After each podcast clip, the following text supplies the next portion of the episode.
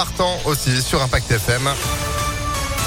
Juste après une météo toujours aussi caliente et puis l'info, l'actu à Lyon, Sandrine Ollier, bonjour. Bonjour Phil, bonjour à tous. À la une à Lyon, la déception des commerçants de la rue Moncé dans le troisième arrondissement.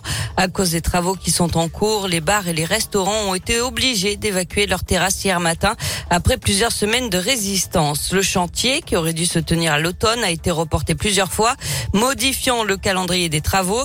Les rénovations seront donc menées en pleine saison estivale au grand regret des commerçants. Nadia a ouvert son bar à salade en octobre dernier. Avec les travaux, elle craint de devoir fermer définitivement.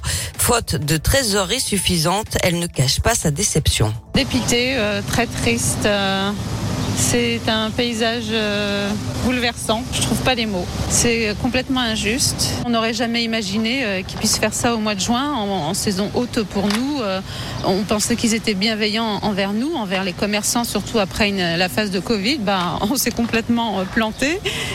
On s'y attendait vraiment pas. D'ailleurs, on a embauché des saisonniers. hein. On y a toujours cru. On s'est dit que bah non, le bon sens va l'emporter, mais rien n'y fait. Je vais voir les, quelques premiers jours là, mais je suis certaine qu'il y aura pas grand monde, que je ferai pas mon chiffre et que je vais devoir euh, baisser le rideau. La métropole m'aura tué.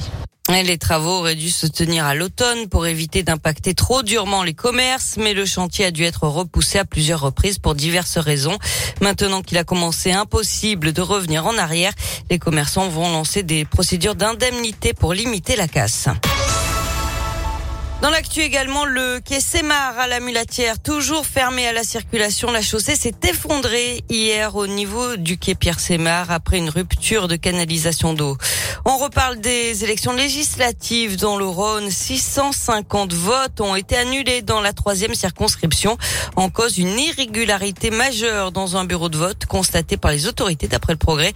En fait, il manquait un des deux cadenas sur l'urne. Du coup, les résultats de ce bureau de vote, le 307, celui qui se trouve au sein de l'école Pain-Levé, dans le troisième, sont annulés.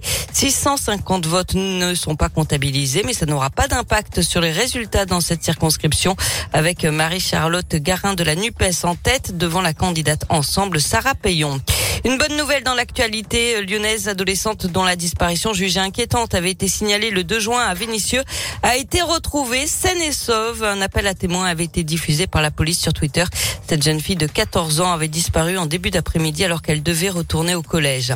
Un préavis de grève à l'hôpital Édouard Herriot, c'est le syndicat autonome euh, FA-FPH qui a qui l'a déposé pour tous les personnels des services soins critiques et unités de soins continus.